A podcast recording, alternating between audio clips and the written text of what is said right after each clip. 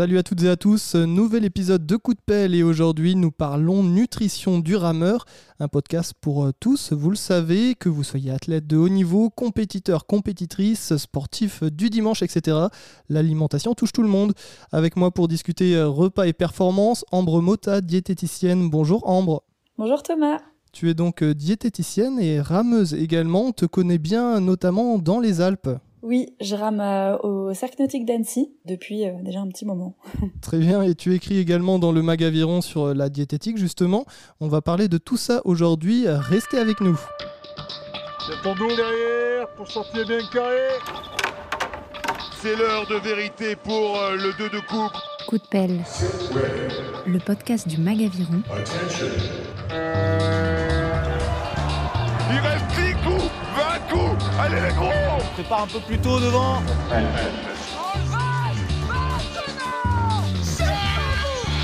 Présenté par Thomas Pronguet. Du coup, Ambre, tu es diététicienne spécialisée dans le sport et notamment l'aviron. Euh, tu pratiques, tu pratiques depuis quand? Je pratique depuis 15 ans. Euh, j'ai arrêté il y a déjà deux ans aujourd'hui. Et euh, j'étais barreuse. J'ai été barreuse à peu près une dizaine d'années. Est-ce que tu as des médailles autour du cou? Tu as eu des coupes? C'est quoi ton, ton palmarès en tant que barreuse? Pas grand-chose. Globalement, quelques médailles en championnat de France. Euh, la dernière en date, c'était 2019 euh, en 4 barrés. Médaille euh, vice-championne de France en barran, bien sûr. Et depuis, du coup, j'ai cédé la barre euh, aux jeunes du club. Ça marche. Il faudra qu'on fasse un, un, petit épisode avec euh, un barreur, une barreuse, justement, pour savoir euh, tous les trucs et astuces. J'imagine, c'est quand même euh, quelque chose. Voilà, rameur, on a la technique et tout, mais barrer, c'est aussi quelque chose de super important et c'est aussi quelque chose de très technique, non?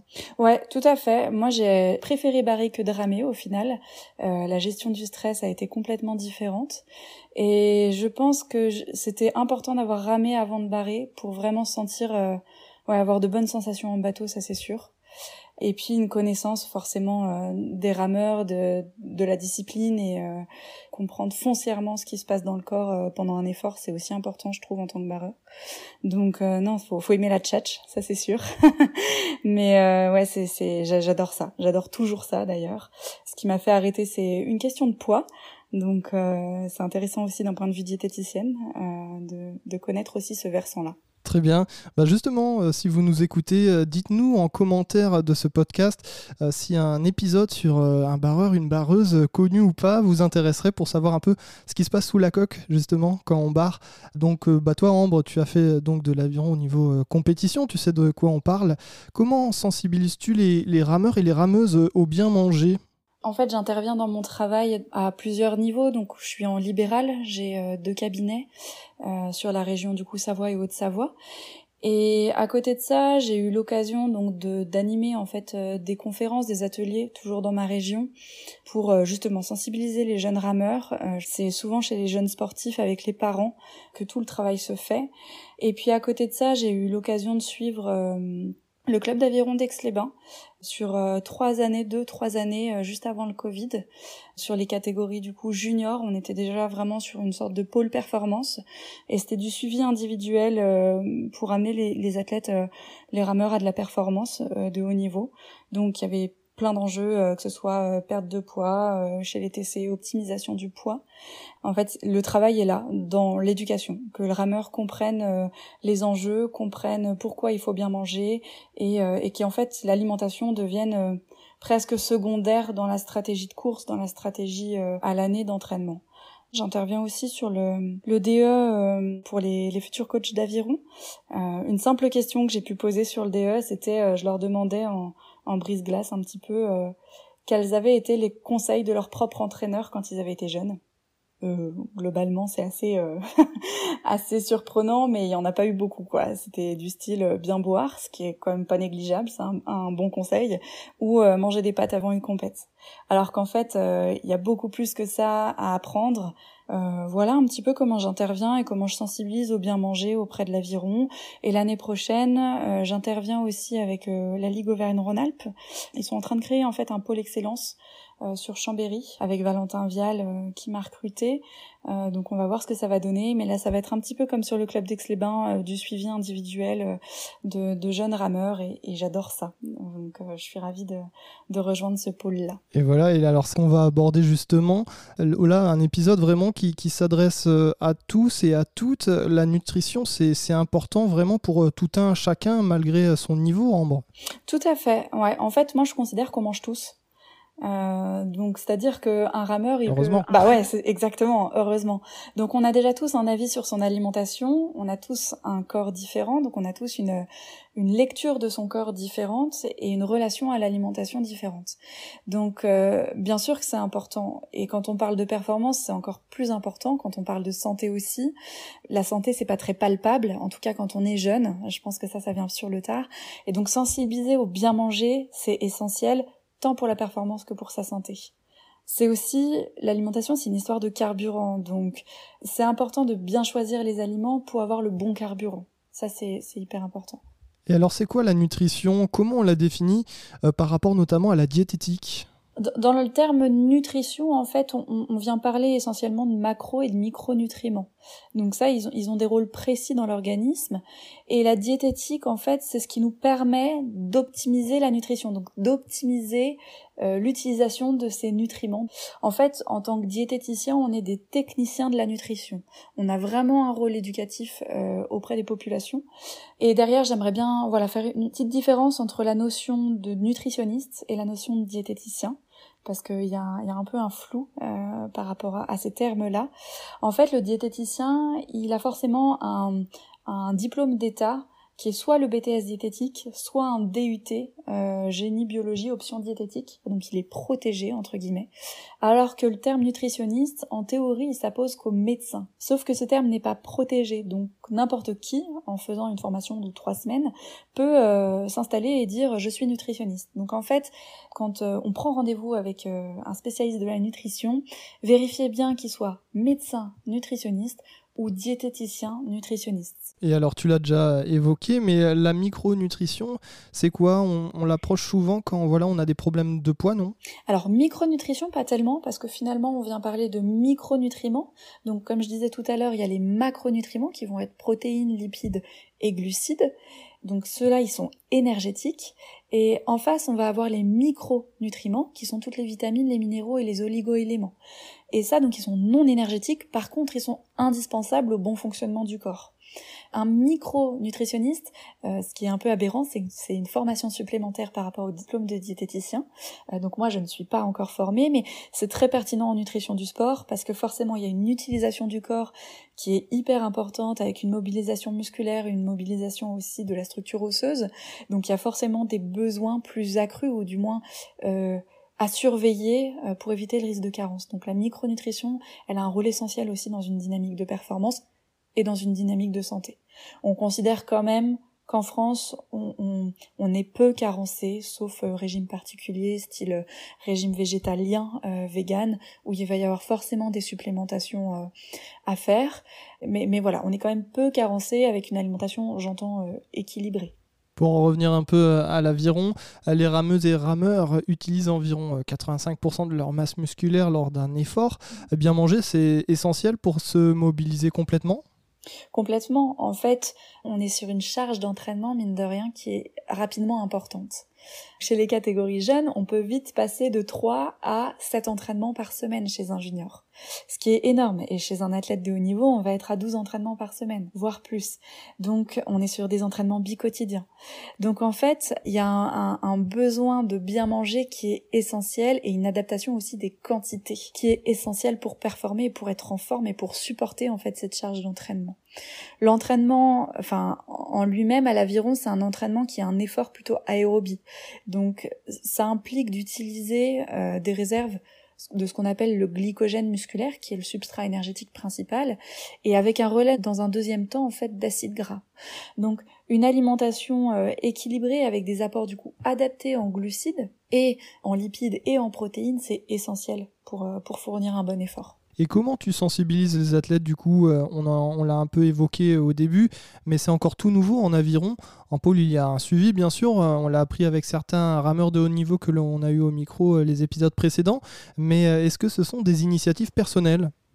Je pense que la fédération aujourd'hui essaye de faire bouger les choses très clairement. J'ai à ma connaissance du coup qu'il y a un, pôle santé qui se construit. Je sais en effet que par exemple au pôle de Lyon il y a un diététicien, qui a euh, un diététicien aussi de l'INSEP qui suit les rameurs qui sont sur l'INSEP. Donc il y a quand même des choses qui se mettent en place au niveau du pôle. Je pense que ça rayonne au niveau fédéral pour le coup. Il n'y a pas vraiment de diététicien à la Fédé, en tout cas pas ma connaissance actuelle, alors je me suis peut-être pas mise à jour à ce niveau-là. Il y a, y a quand même un médecin nutritionniste, euh, Frédéric Maton, qui, qui, a cette double casquette de médecin et du coup nutritionniste et qui fait beaucoup euh, euh, pour faire bouger les choses en nutrition du sport et faire reconnaître la nutrition sportive. Et puis après en club, c'est des démarches personnelles des clubs. Par exemple, moi le club d'Aix-les-Bains, ça a été la démarche du, du, coach et de mettre euh, quelque chose en place euh, au niveau des rameurs pour qu'il y ait une aide aussi financière euh, à ce niveau-là.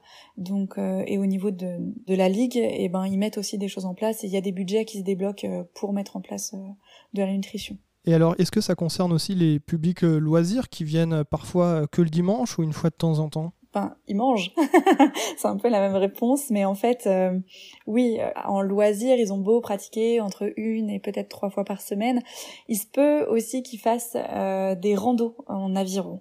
Et là, quand on parle de rando aviron, je pense notamment à la Vogalonga, c'est 32 km. Ça s'appréhende pas du tout comme une course de distance olympique.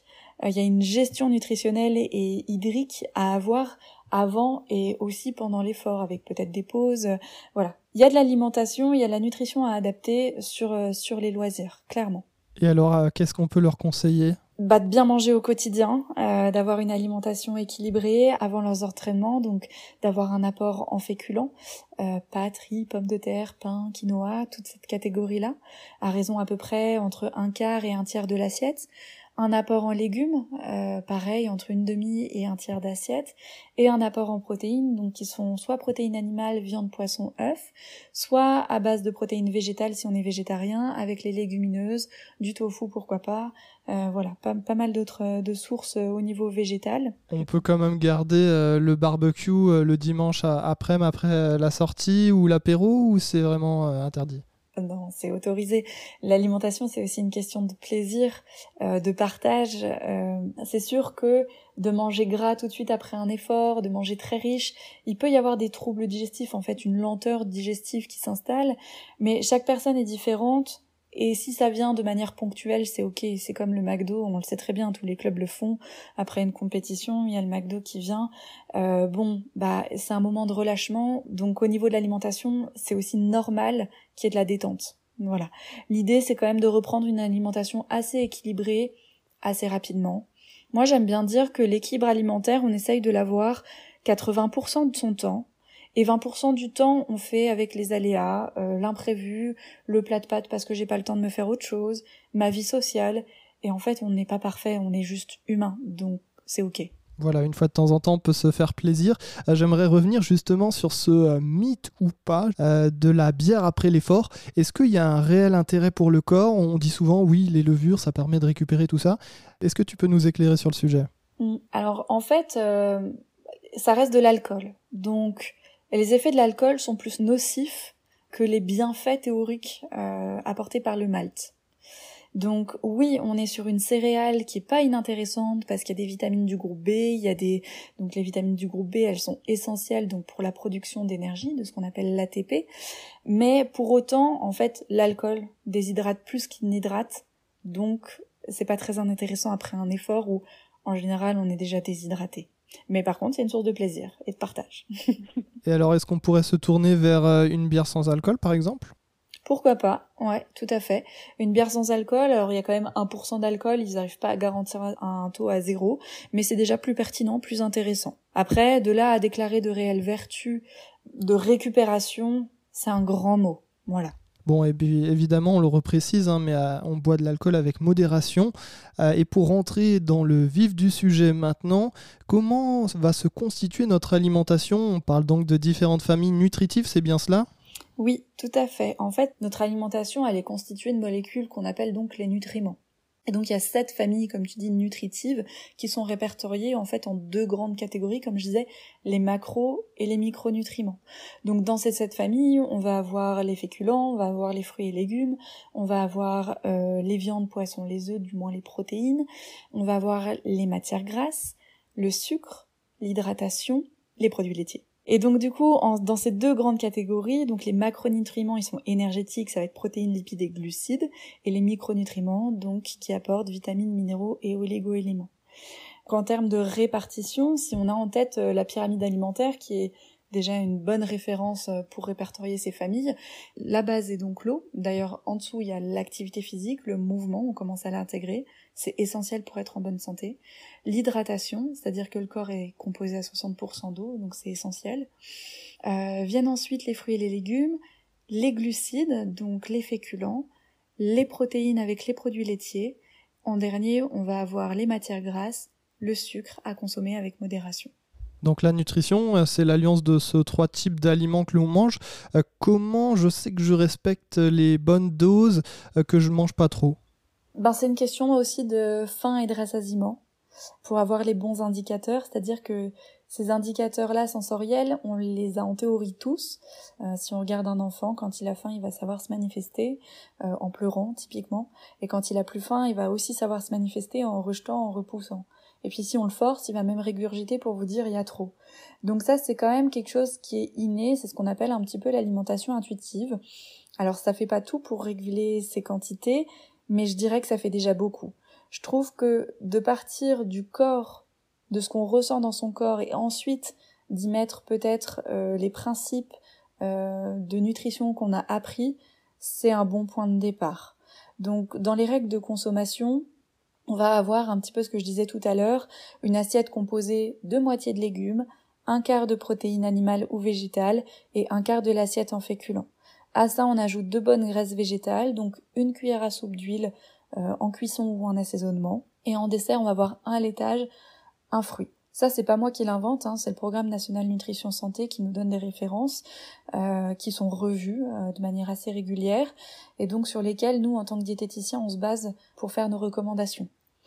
Mais finalement, chez un athlète qui augmente sa quantité d'entraînement, eh ben un quart d'assiette de féculents ça peut ne pas être suffisant. Je pense notamment aux adolescents où on sera plus trois quarts d'assiette de féculents.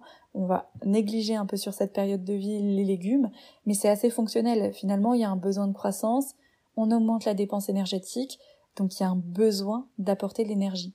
Là où les légumes, ils apportent peu d'énergie, ils apportent d'autres choses, des vitamines, des minéraux, des fibres, mais en fait, ils sont pas énergétiques. Donc, c'est très fonctionnel qu'un adolescent ait envie de manger plus de féculents parce que c'est notre carburant corporel. Donc il faut les laisser faire, il faut les éduquer, leur faire comprendre que les fruits et légumes c'est important, mais ils s'en saisiront en fait quand ils auront euh, peut-être la maturité aussi et quand ils se retrouveront seuls euh, chez eux à, devoir euh, manger mieux et qu'il y aura cette base éducative qui aura été faite. Ça c'est hyper important.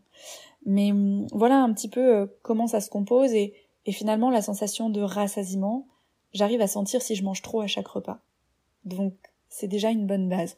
M'arrêter de manger quand c'est assez, c'est respecter ses quantités et respecter aussi son corps. Alors, suivant notre niveau d'aviron, si on est en période d'entraînement ou de compétition, on n'adopte pas forcément euh, le même euh, régime d'alimentation, si je comprends bien.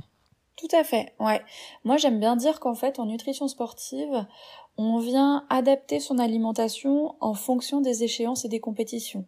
C'est-à-dire que plus on est loin de sa période de compétition, plus on peut se permettre une flexibilité alimentaire, de se faire plaisir, de participer à un apéro, d'aller faire des fast-food, voilà, dans, la limite bien sûr du raisonnable pour sa santé encore une fois. Mais plus on se rapproche de la compète et de l'enjeu du moins qui est le plus important, euh, plus on essaye de structurer et d'améliorer sa nutrition et donc de composer des assiettes équilibrées, euh, de réduire la quantité d'alcool, enfin de réduire la quantité de sucre aussi. Ça, c'est des données qui sont importantes, de faire des collations, voilà, vraiment d'optimiser la récupération aussi par l'alimentation. Mais en fait, c'est temporalisé, c'est-à-dire qu'on évite, on ne peut pas tenir ça à l'année un idéal. Mais si je reprends euh, l'idée, c'était des discussions qu'on a pu avoir euh, avec certains PL euh, en, en, catégorie déjà olympique, même sur des mondiaux. En fait, il y a une réelle stratégie euh, déjà de poids, mais aussi nutritionnel. Donc plus on est loin, plus on peut se permettre une flexibilité, plus on s'approche, plus on essaye de structurer. Et comme c'est temporalisé, je sens que à un moment donné, il va y avoir du relâchement, et, et c'est super quoi. Après la compète, je me relâche et c'est normal. Ambre, est-ce que tu as des exemples de repas pour qu'on différencie justement les moments de compétition et des périodes d'entraînement? En, exemple, ça va être parlant, mais en fait, ce qui va changer, c'est qu'en période de compétition, il faut consommer des aliments plus faciles à digérer. Parce que le stress vient créer euh, un risque de troubles digestifs. Donc, en fait, la différence, elle se fera là. Donc, dans le type de menu, par exemple, en entraînement, euh, là où j'ai pas trop de stress, la règle, c'est d'essayer de manger, je sais pas, au moins une heure, une heure et demie avant son entraînement pour être confortable. Mais ça encore, ça dépend de chaque corps. J'ai des patients qui vont me dire ou des athlètes qui vont me dire bah moi il me faut deux heures ou euh, je supporte pas d'avoir mangé, il faut vraiment que je laisse passer trois quatre heures. J'en ai d'autres qui vont me dire bah j'ai mangé 45 minutes avant et ça passe. Donc en entraînement, le, menu que j'ai pensé c'était par exemple euh, carottes râpées en entrée pour avoir des légumes, puis euh, un poulet curry avec par exemple du lait de coco et du riz. Donc on est quand même quelque chose de gras où on peut dire bah dedans j'ajoute des oignons, je mets des épices, c'est intéressant et je mange des crudités. Et le dessert, ce sera par exemple un laitage, un fruit, et ou si vraiment on veut se faire plaisir, une pâtisserie, mais encore, ça on essaye de, de le mesurer. Alors qu'en compétition, du coup, on va favoriser plutôt des aliments euh, cuits, donc des fruits et des légumes cuits. Donc là, je partais plus, par exemple, sur euh, des pâtes au poulet et avec des courgettes qui sont cuites, et puis un laitage et une compote pour éviter le fruit cru. Voilà. On évite de manger trop gras, c'est-à-dire qu'on évite de se faire euh, un poulet pané en compétition, là où en entraînement ce serait ok par exemple. Voilà un petit peu les différences. C'est qu'on essaye de manger plus simple. On a chacun encore une fois une connaissance de son corps, de ce qui est facilement digéré par l'organisme ou pas, et, et on adapte euh, un peu sa routine de compétition comme ça. Un mot de nutrition euh, pour les PL. Nos amis PL, est-ce qu'ils euh, suivent tous ce que tu viens de dire à la lettre ou bien ils ont encore euh, d'autres régimes spéciaux? Ben, L'enjeu des PL, finalement, c'est le poids. Forcément, il y a une gestion de poids. Il y a déjà un déroulé au niveau de la fédération en fonction des compétitions qui les amène à réduire leur poids progressivement. C'est-à-dire que au premier test ergo ou aux premières têtes de rivière, il va pas y avoir une exigence euh, d'être euh, au poids euh, de fin d'année pour les mondiaux. Ça, c'est déjà quelque chose qui est intéressant parce que un PL qui a jamais été éduqué ou qui est un peu laissé libre, il sait que déjà, il n'y a pas la même exigence de poids en début de saison qu'en fin de saison. Chez les PL, en fait, l'enjeu, c'est vraiment cette stratégie nutritionnelle. Et l'idée, c'est de s'y prendre le plus tôt possible pour être au poids, pour habituer le corps à euh, développer sa masse musculaire dans ce poids-là. Et voilà et de ne pas faire euh, une perte de poids euh, trop drastique trois semaines avant les championnats de France bateau court. Typiquement c'est ce qui peut arriver. Et donc là on, peut déduire qu'il va y avoir une perte d'une fonte musculaire. Là il y a aucun intérêt parce que c'est forcément il y a forcément une contre-performance déjà d'anticiper, je pense que ça c'est un rôle des entraîneurs de filtrer qui va en PL ou qui n'y va pas, c'est-à-dire qu'un athlète qui est déjà euh, pour un homme par exemple euh, à 77 kilos euh, en, en junior, en senior 1, pour moi, il n'y a aucun intérêt de le faire passer en PL pour passer à 72 quoi. Euh, par contre, un junior euh, senior qui est euh, à 73, 72, bah là peut-être on peut se dire ok, on tente sur un an, on voit, on sait très bien qu'il va encore développer sa masse musculaire. Donc on voit comment ça se passe pendant un an, mais si c'est trop anxiogène, si ça lui fait faire des comportements à risque de gestion de poids de dernière minute, eh ben il faut aussi réfléchir intelligemment et que des fois il vaut mieux passer la catégorie du dessus. Alors c'est un peu limité parce que la catégorie du dessus en TC souvent ils sont grands. Là où chez les PL finalement ça permettait à des athlètes plus petits de performer. C'est un peu, je pense aussi, la limite de la disparition de, de cette catégorie-là. C'est que finalement, des athlètes plus petits, ils pourront pas faire le poids face à des athlètes plus grands et plus costauds, quoi. Mais donc, sur un régime, un petit peu pour en revenir à ta question, quand on, on anticipe la perte de poids, on n'enlève aucune catégorie d'aliments. L'idée, c'est de réduire progressivement pourquoi pas les quantités, d'être accompagné, ne pas hésiter à faire comprendre à l'entraîneur qu'il y a peut-être un besoin d'accompagnement, d'avoir un plan nutritionnel à mettre en place, pourquoi pas peser ses aliments. Euh, ça, je le conseille pas à tout le monde, mais dans un protocole assez strict, ça peut permettre euh, à l'athlète d'être guidé véritablement. Et de pas faire n'importe quoi et jouer un petit peu aux, apprentis sorciers et, d'essayer de, de virer les glucides alors que c'est notre notre substrat énergétique ou de voilà il y a des réelles stratégies à avoir de fractionner l'alimentation donc de faire trois repas et plusieurs collations ça peut être intéressant euh, de ne pas s'affamer, euh, c'est important, et, et d'avoir des mesures assez régulières, de voir s'il y a une perte de masse musculaire ou si c'est bien de la masse grasse qu'on dégrade. Quoi. À propos des collations, est-ce qu'elles sont utiles pour toutes et tous Et qu'est-ce qu'on goûte alors? En fait, euh, je me rebase un petit peu sur cette fin. Il y a quand même une stratégie à avoir sur l'entraînement. Le goûter, il n'est pas réservé qu'aux enfants. Même chez l'adulte, on va dire en bonne santé, je peux être amenée à le recommander si la personne a faim entre ses deux repas principaux. C'est déjà une question de faim. Et ensuite, s'il y a entraînement ou pas entraînement, il y a quand même un besoin de récupération. C'est-à-dire que dans les 30 minutes qui suivent l'entraînement, on parle de ce qu'on appelle la fenêtre métabolique. C'est-à-dire que dans les 30 minutes qui suivent l'effort, il y a une meilleure synthèse des protéines au niveau musculaire. Donc il y a une meilleure récupération musculaire. Donc c'est important dans ces 30 minutes d'apporter en fait une base glucidique associée avec une protéine.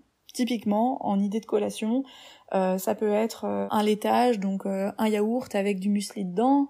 Ça peut être un yaourt avec du pain et un peu de chocolat. Ça peut être du pain avec du fromage. Ça peut être une barre protéinée si on est plus dans l'aspect pratique. Du pain avec du, du, beurre de cacahuète pour un aspect plutôt végétarien. Donc plutôt en collation après effort. Si le repas en tout cas est espacé d'une heure et demie après. Si le repas est dans l'heure qui suit, il n'y a pas besoin de faire de collation. Ce qu'il faut en fait, c'est pas grignoter euh, un petit bout par là, un petit bout par-ci euh, entre les repas et tout au long de la journée comme ça. Ouais, tout à fait. L'idée c'est quand je relance ma digestion, bah je me pose et je fais un vrai goûter et il est assumé et j'y vais euh, à fond quoi. C'est noté. Et alors euh, par contre pour les consommateurs de café ou de thé, est-ce qu'on peut boire ça à longueur euh, de journée? Je pense aux gens qui se lèvent très tôt ou alors des coachs qui, qui, rentrent quand il fait froid prendre un café ou un truc bien chaud et qui repartent sur l'eau. Voilà, entre comment on fait ça? C'est on peut boire des thés café tout au long de la journée ou pareil, il faut faire attention? Il n'y a pas forcément de recommandations par rapport à ça. Bon, si, les recommandations quand même en café, c'est pas plus de 4 tasses par jour, quand même, pour l'apport en caféine, qui peut altérer un peu la qualité du sommeil et qui peut euh, créer un peu de tachycardie chez certains. C'est encore une fois une question de cas par cas. Euh, et puis, si on n'est pas carencé en fer, parce que l'enjeu, il est là, c'est-à-dire que la théine et la caféine limitent l'absorption du fer. Donc, si on est carencé en fer, il vaut mieux espacer, en fait, sa prise de thé et de café de 2 heures autour des repas, surtout si on a mangé de la viande. Euh, donc, donc l'enjeu, il est simplement là. Après, euh, on sait, théine, caféine, ça a tendance à légèrement déshydrater, à être diurétique. Ça participe quand même à, réhydrater le corps. Donc, c'est toujours avoir thé, café, eau, et tout est une question de quantité et de modération. Très bien. Pour les sportifs, y a-t-il des remèdes miracles et est-ce que ça marche, notamment les potions magiques en quelque sorte, genre euh, les marques de soda très sucrées, colorées pour redonner la pêche? Potion magique ou remède miracle, moi je suis un peu allergique à ces termes-là. Clairement, en nutrition, on cherche ça. On cherche le remède, on cherche la pilule, on cherche la solution miracle. Et en fait, je regrette de vous annoncer que ça n'existe pas. Euh, chaque aliment a un intérêt, a du positif et du moins bon. Si je prends l'exemple du beurre, le beurre, il y a de la vitamine A, c'est très bon pour la vue. Pour autant, c'est riche en acides gras saturés et on sait que ça peut avoir un risque au niveau cardiovasculaire si on en consomme trop. Donc en fait, tout est une question de quantité. Sur après les produits transformés, ça je néglige pas, il faut les limiter. Ça, pour moi, c'est très clair. Sur les sodas, pour redonner la pêche, ou du moins les boissons énergisantes, et pas énergétiques, mais énergisantes, pour, voilà, pour éviter de citer des marques, mais voilà, ton image est très bien, très sucrée, très colorée, euh, qui vont être à, base euh, de caféine, de taurine, de guarana, ce genre de choses. C'est des excitants, en fait, euh, cardio, et c'est des excitants musculaires aussi aucun intérêt chez le sportif, c'est même à bannir parce qu'il y a, y a quand même de gros risques sur la santé. C'est tellement sucré qu'en fait l'effet attendu de regain d'énergie crée une hypoglycémie réactionnelle, tellement c'est sucré. Donc en fait, on attend un gain d'énergie, mais l'hypoglycémie réactionnelle crée une baisse d'énergie et une sensation de fatigue et ou une envie de reconsommer du sucre alors que je viens d'en consommer. Donc en fait, c'est un peu se tirer une balle dans le pied, donc on fuit.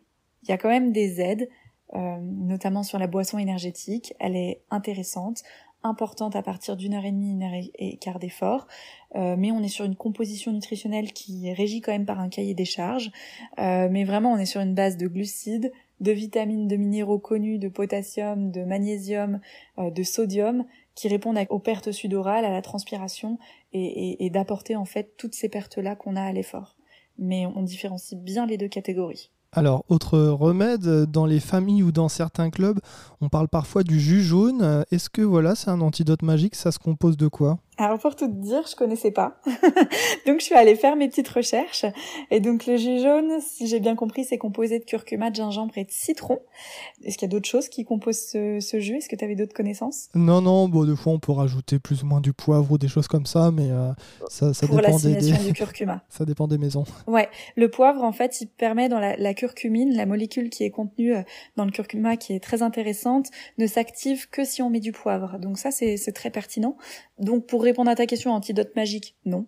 Par contre, c'est un, jus qui est intéressant parce que c'est antioxydant, donc ça va lutter contre ce qu'on appelle le stress oxydatif. En fait, le stress oxydatif, on en produit à l'effort. C'est notre stress un petit peu aussi global et on produit en fait de ce qu'on appelle des radicaux libres qu'on essaye d'éliminer et donc ça permet un peu de lutter contre ce stress-là. Donc c'est pas inintéressant, c'en n'est pas un remède miracle, pourquoi pas consommer sur des grosses périodes d'entraînement ou des grosses périodes de compétition. La compo est, clean, donc c'est ok. Et à propos des protéines en poudre, les fameux checkers, est-ce que c'est bien ou pas? Oui et non. en fait, euh, ça dépend euh, des périodes d'entraînement. Ça dépend aussi de l'âge, euh, du niveau du rameur et puis de sa morphologie.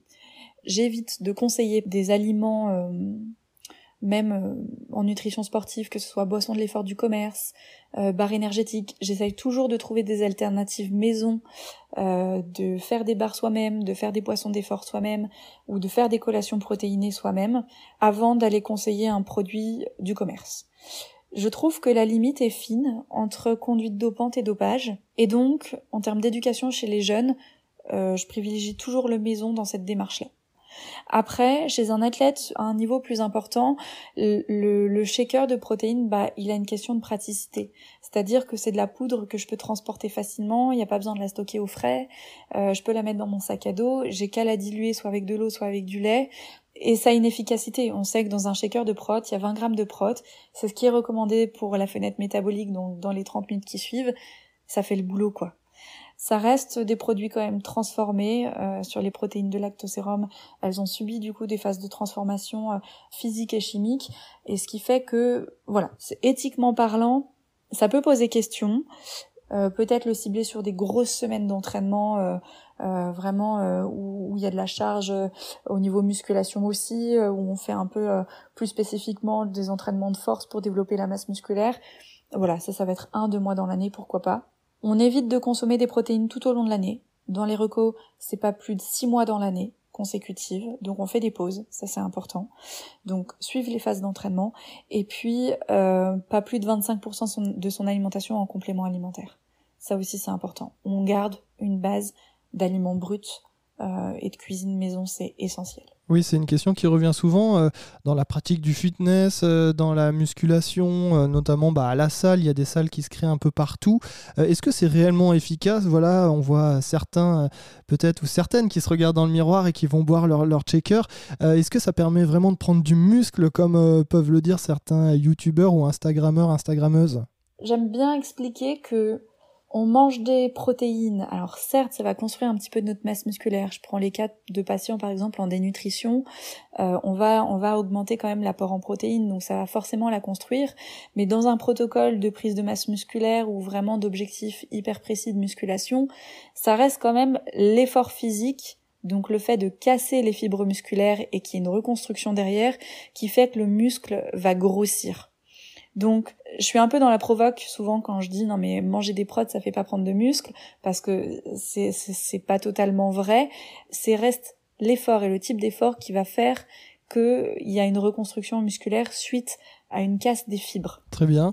On en a assez peu parlé euh, jusque-là, mais l'eau joue également un rôle essentiel pour les sportifs. Ouais, tout à fait. Le corps, il est, il est quand même composé, c'est ce que je disais tout à l'heure, à 60% d'eau. Donc tous les échanges dans notre organisme se font par les fluides. Donc une bonne hydratation, c'est aussi certifier que tout se passe bien dans notre corps, en fait, que la machine, elle est bien huilée et que tout réagit bien euh, fort et, et, vite. On parle de 1% de perte en eau, c'est 10% de perte de performance. Et quand on parle de perte de performance, c'est les facultés mentales qui vont diminuer. Et facultés mentales qui diminuent, ça veut dire une concentration à l'effort qui baisse, une fatigabilité du coup musculaire à l'effort qui s'intensifie, et donc un risque de blessure qui est plus accru. 1% de perte en eau, c'est pratiquement la sensation de soif. Donc 2%, 20%, 3%, 30%, 4% normalement on est en état critique. Déjà 2% c'est pas top.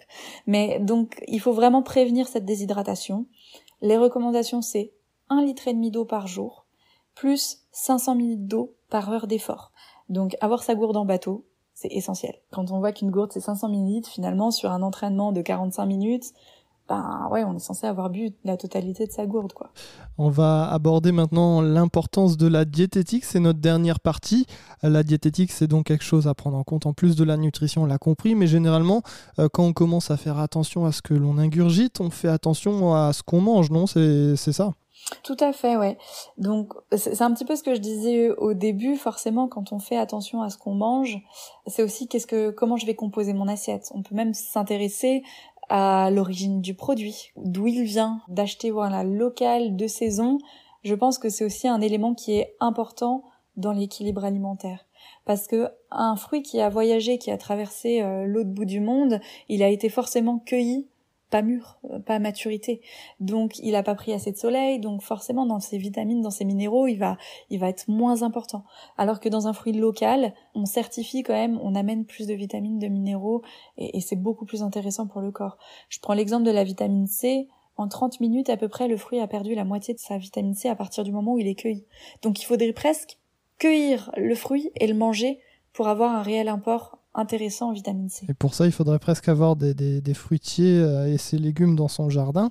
Euh, il y a une autre problématique un peu qui, qui se passe en ce moment, c'est notamment bah, la différence entre bio et non bio avec euh, des... Voilà, on mange plus de légumes, mais voilà, certains légumes sont aussi pleins de pesticides, de perturbateurs endocriniens. Comment on fait pour jauger ça? C'est compliqué. Très clairement, aujourd'hui, moi, je le reconnais aussi. Hein, c'est peut-être manger mieux, manger moins, euh, dans cette dynamique-là, de se dire bon bah ok, sur certains aliments je vais peut-être partir sur du bio, des aliments que je mange beaucoup, et d'autres déjà choisir du local c'est bien. Mais c'est sûr que le local ne garantit pas que euh, l'agriculteur n'a pas utilisé de pesticides euh, et, et, tous ces perturbateurs endocriniens. C'est sûr que le bio, il y a un cahier des charges hyper strict, hyper précis, qui fait qu'il y a un respect de l'environnement, un respect du bien-être des animaux et un respect aussi de l'humain manger bio, c'est plus intéressant. Après, aujourd'hui, ça a un réel coût et tout le monde ne, peut pas se le permettre. Donc, faire du mieux qu'on peut, ça c'est toujours une chose qui est intéressante. Déjà rééquilibrer son assiette. Si déjà on part de consommer des aliments de supermarché, peut-être déjà transformer, remettre un peu plus d'organique dans son assiette, et ensuite venir à du local et dans un troisième pan, si on le peut, rajouter du bio. Alors, on va pas évoquer le haut niveau ici, euh, mais la sensibilisation des jeunes publics. Il y a un effort particulier à faire chez, les jeunes. 34% des enfants de 2 à 7 ans et 21% des enfants de 8 à 17 ans sont en situation de surpoids ou d'obésité en France. C'est une enquête qui est parue euh, et qui a été menée par la Ligue contre l'obésité. Euh, ça concerne quasiment un adulte sur deux également dans notre pays. Alors, comment toi tu sensibilises les jeunes publics? Je les mets au sport, ou du moins je sensibilise beaucoup. Mon premier conseil, c'est l'activité physique et c'est le mouvement. Lutter contre la sédentarité, pour moi, c'est déjà le pilier. Le conseil que je peux donner, c'est déjà de réfléchir à qu'est-ce qu'ils aiment dans le mouvement. Euh, on n'est pas obligé d'aller courir euh, tous les jours si on n'aime pas ça, mais peut-être que déjà essayer de trouver euh, quelque chose qui va me plaire. Est-ce que c'est d'être dehors? Est-ce que c'est d'être dedans? Est-ce que c'est d'être entouré? Est-ce que c'est d'être tout seul? Est-ce que c'est une discipline artistique avec de la musique? Qu'est-ce qui me plaît? Qu'est-ce qui peut me plaire en tout cas dans le mouvement? Et, et donc j'amène vraiment cette réflexion aux patients de dire ok déjà de se lever de son canapé et de marcher et déjà de prendre ses escaliers au, lieu de son ascenseur, bah c'est déjà super. De prendre le vélo ou de marcher, c'est déjà super. Et chez les jeunes, c'est encore plus important. Après, dans un deuxième temps, c'est forcément l'alimentation. Et chez les jeunes, finalement, c'est éduquer les parents. Donc moi, je fais pas de, de prise en charge pédiatrique.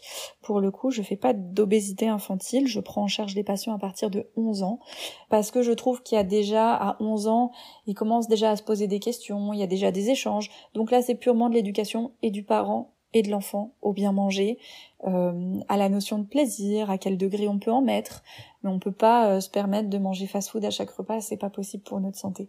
Par contre, on peut trouver du plaisir dans l'équilibre alimentaire, ça moi j'en suis convaincue, en variant les recettes, en mettant des épices, euh, en y mettant en fait de la curiosité dans son alimentation. Et comment je peux rendre un plat équilibré bon, c'est-à-dire que manger équilibré, c'est pas manger des légumes vapeur et du poisson vapeur à chaque repas, loin de là manger équilibré, c'est se faire un bon plat de lasagne, c'est euh, euh, voilà agrémenter d'épices, euh, mettre de l'huile d'olive, mettre de l'huile de noix dans ses dans ses salades, donner du goût à ses aliments. Voilà, choisir ses modes de cuisson, c'est tout ça l'alimentation équilibrée. C'est intéressant que tu l'abordes. Comment on se fait plaisir justement en mangeant? Pour certains, pour certaines, ça va être manger une bonne pièce de bœuf. Pour d'autres, aller au fast-food entre potes.